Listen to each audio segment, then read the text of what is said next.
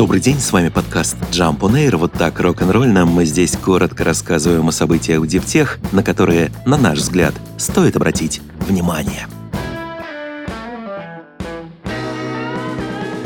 Грант Европейского исследовательского совета в размере более 2 миллионов фунтов стерлингов получил для изучения перовскитных солнечных элементов британский Уорикский университет. Главная задача грядущего пятилетнего исследования – понять, почему перовскитные элементы столь быстро деградируют и можно ли это как-то исправить. Когда речь идет о создании солнечных элементов, перовскит действительно обладает рядом неоспоримых преимуществ. Его использование позволяет создавать более прозрачные и гибкие солнечные панели для использования в различных целях, в том числе в космосе, а наносить материал на подложку можно, например, печатью и жидкими чернилами. Однако все плюсы перекрываются одним жирным минусом. Перовскитная панель очень недолго сохраняет изначальный уровень КПД. Это не позволяет технологии выйти на коммерческие рельсы и массовое производство. Тем не менее, в прошлом году в мире существенно вырос интерес к перовскиту в качестве основы для солнечных модулей. Недавнее исследование, проведенное учеными из Германии, показало, что фотоэлектрические модули типа перовскит на кремнии еще и более экологичны, чем их полностью кремниевые аналоги.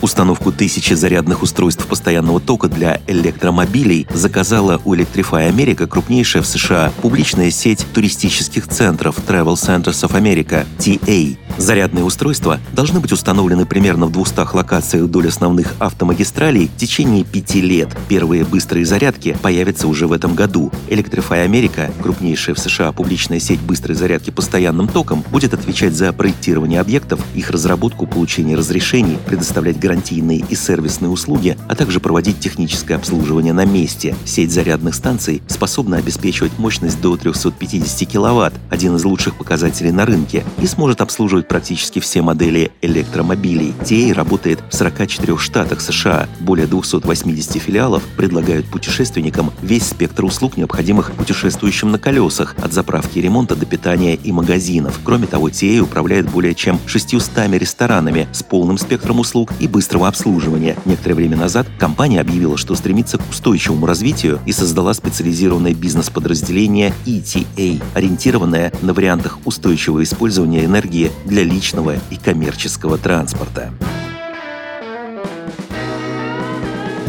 Производитель автозапчастей Denso переложил на роботов работу, которая забирала у людей слишком много времени. Американское подразделение корпорации в конце прошлого десятилетия под лупой изучило процессы на предприятии по производству компонентов трансмиссии в городе Афины, штат Мичиган, и сделало неприятное открытие. Оказалось, что работники завода площадью 74 тысячи квадратных метров каждый день проходили пешком по 19 километров, перемещая материалы между производственными зонами и складом. Таким образом, около 60% своего рабочего времени они они тратили на толкание тележек. Это деятельность, не добавляющая ценности, прокомментировали в компании. Мы хотели бы платить людям за то, что приносят нам деньги, за изготовление деталей, а не за их перемещение. В итоге, осенью 2020 года в Денсу начали эксперимент, закупив у датского поставщика автоматизированного оборудования Mobile Industrial Robots 6 автономных мобильных роботов и роликовые тележки датской робототехнической компании ROEC. Их отправили на предприятие компании в Теннесси. Результаты оказались впечатляющими. С момента запуска пилотного проекта роботы успешно выполнили более 500 тысяч задач, окупив инвестиции менее чем за год. Кроме того, оказались чрезвычайно надежными. Ни один из них за это время ни разу не сломался. Недавно Денса приобрела 5 роботов повышенной грузоподъемности.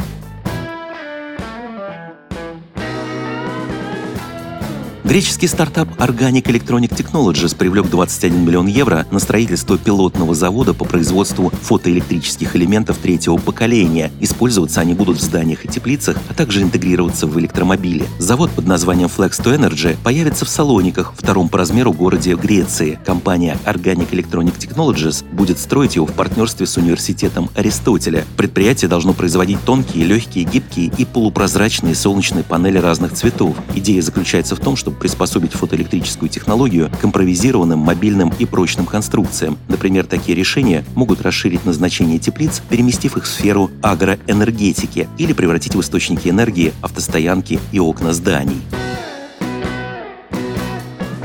Хранилище в порту Антверпена покупает для превращения его в центр возобновляемой энергии нидерландская компания ВОПАК. Эта сделка обозначает существенный шаг вперед на пути декарбонизации всего порта. Терминал площадью 260 акров расположен в северной части порта. Он включает в себя небольшой нефтеперерабатывающий завод, который владелец, нефтетрейдер Гунвар Петролиум, законсервировал несколько лет назад из-за его убыточности, а также несколько десятков резервуаров для хранения различных нефтепродуктов. ВОПАК обещает провести на заброшенном участке необходимые работы по восстановлению почвы там, где это необходимо, а затем перепрофилирует существующую инфраструктуру и сосредоточиться на экологически чистом аммиаке, устойчивом топливе и более чистых химических продуктах. Сумма сделки не раскрывается.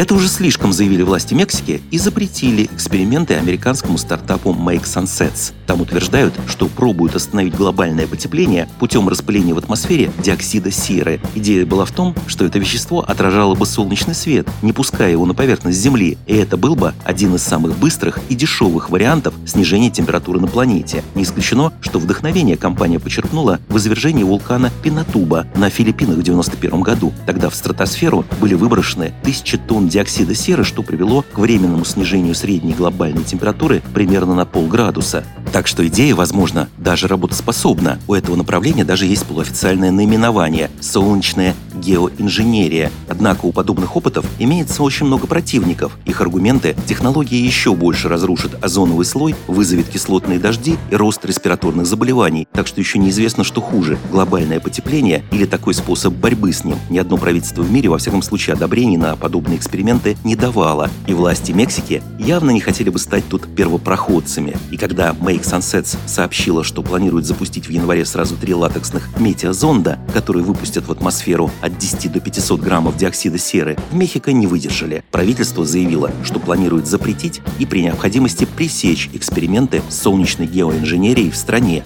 Власти особо подчеркнули, что в этом направлении на данный момент нет никаких международных соглашений, которые бы регулировали эту деятельность. Стартапу ничего не оставалось, кроме как подчиниться. Впрочем, венчурной компании Boost VC, которая ранее инвестировала в Make Sunset с полмиллиона долларов, уверяют, что стартап определенно не закрывается и что препятствие на пути к успеху – это нормально.